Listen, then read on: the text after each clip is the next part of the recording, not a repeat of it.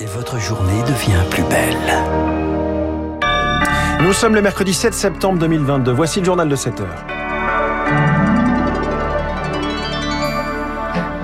La matinale de Radio Classique avec François Geffrier. Intenable, voilà comment les experts onusiens décrivent la situation dans la centrale nucléaire de Saporidja.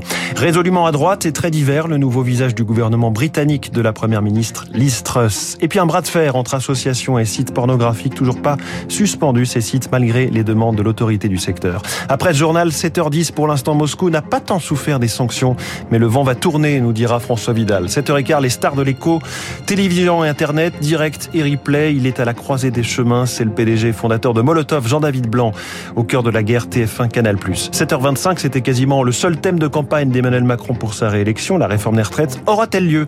Ce sera l'info politique de David Doucan. Radio classique. Léa Boutin-Rivière, les experts de l'ONU sont formels. Il faut prendre des mesures à Zaporizhia. Les membres de l'Agence internationale de l'énergie atomique ont rendu hier leur rapport concernant cette centrale occupée par les Russes depuis mars. Bilan, une situation intenable. Les experts affirment que la centrale abrite du matériel militaire russe. Mais le document reste moins alarmant que prévu, selon Emmanuel Galichet, enseignante-chercheur au CNAM techniquement, il y a quand même deux, trois euh, indications qui disent qu'on est dans une situation euh, plutôt favorable pour la sûreté.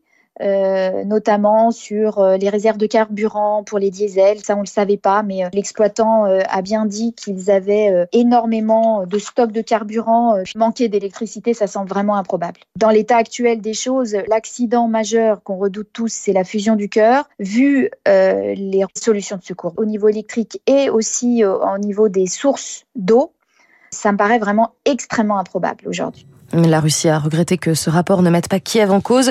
Le président ukrainien Volodymyr Zelensky a de son côté immédiatement salué le document. Volodymyr Zelensky qui s'est également entretenu avec Liz Truss. Le chef d'État a assuré s'être coordonné avec la première ministre britannique pour augmenter la pression sur Moscou.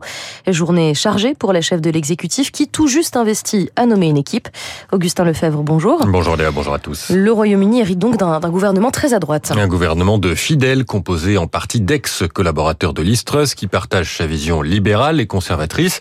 Une équipe marquée par une diversité inédite. C'est une première intérieure affaires étrangères et finances. Aucun de ces trois postes n'est occupé par un homme blanc. Aux finances, c'est Kwasi Kwarteng, fils d'immigrés ghanéens, qui devra mener la lutte contre l'inflation record qui touche le pays, plus de 10%. Ce matin, premier conseil des ministres. Cet après-midi, première confrontation avec l'opposition au Parlement. Un baptême du feu pour la première ministre. Ses talents d'oratrice et le soutien de sa majorité seront scrutés. Elle devrait ensuite rapidement annoncer baisse d'impôts et mesures pour faire face à la crise économique. Selon la presse britannique, Listrus pourrait présenter dès demain un plan de plusieurs dizaines de milliards de livres pour geler les prix de l'énergie qui doivent augmenter de 80% en octobre. Il y a urgence, plusieurs secteurs économiques ont prévu de nouvelles grèves dans les prochaines semaines pour réclamer des hausses de salaire. Les précisions d'Augustin Lefebvre. Il est 7h04 en France, le sud-est, sous des trompes d'eau hier soir. Plus de peur que de mal, mais des images impressionnantes tout de même. Le Gard a été placé en vigilance rouge, pluie inondée cette nuit après un épisode pluvieux très virulent, plus de 10 cm d'eau en une heure et demie sur la région de Nîmes. Tous les détails, ce sera dans une demi-heure avec Charles Bonner. Le terrorisme, ce n'est pas moi, les mots hier de Mohamed Graeb, l'un des principaux accusés du procès de l'attentat de Nice.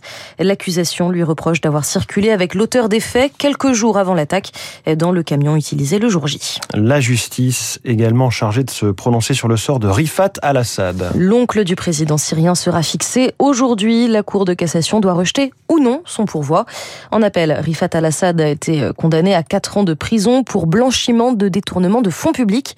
Marc Tédé, cette fraude lui aurait permis d'accumuler en France un patrimoine estimé à 90 millions d'euros. Selon les juges de première instance et d'appel, c'est bien de Syrie que venaient les fonds qui ont permis la constitution de cet empire immobilier, des transferts d'argent issus des caisses de l'État que dirigeait alors Hafez al-Assad. L'ex-président souhaitait ainsi tenir à distance son frère, parti en exil après avoir tenté de le renverser. Moyennant quoi, Rifat al-Assad s'est notamment offert un bel immeuble de 7 étages, avenue Foch à Paris, qu'il avait tenté de revendre en 2013 pour 70 millions d'euros. Un autre hôtel particulier et des dizaines d'appartements ont également été saisis, tout comme un domaine de 45 hectares à Bessancourt dans le Val d'Oise avec château et haras. En cas de rejet du pourvoi, ce patrimoine sera définitivement confisqué. Quant à Rifat al-Assad, qui est âgé aujourd'hui de 85 ans, il est peu probable qu'il soit un jour placé en détention en France, d'autant qu'il serait même retourné en Syrie en octobre dernier. Coup dur pour les Flink, Getir et autres services de course rapide en ligne. Pour le gouvernement, les dark stores, ces locaux où sont stockés les produits sans accès au public, eh bien ces dark stores sont bel et bien des entrepôts. Une décision qui pourrait entraîner la fermeture de certains de ces lieux. Cette question, Léa, cinq sites pornographiques vont-ils être suspendus en France? Eh bien, a priori, pas tout de suite. Hier, le tribunal de Paris a décidé d'organiser une médiation entre l'ARCOM, qui avait été saisi par des associations de défense des enfants, et ses sites web. Le bras de fer judiciaire qui depuis deux ans n'est donc toujours pas terminé, Elodie Wilfried.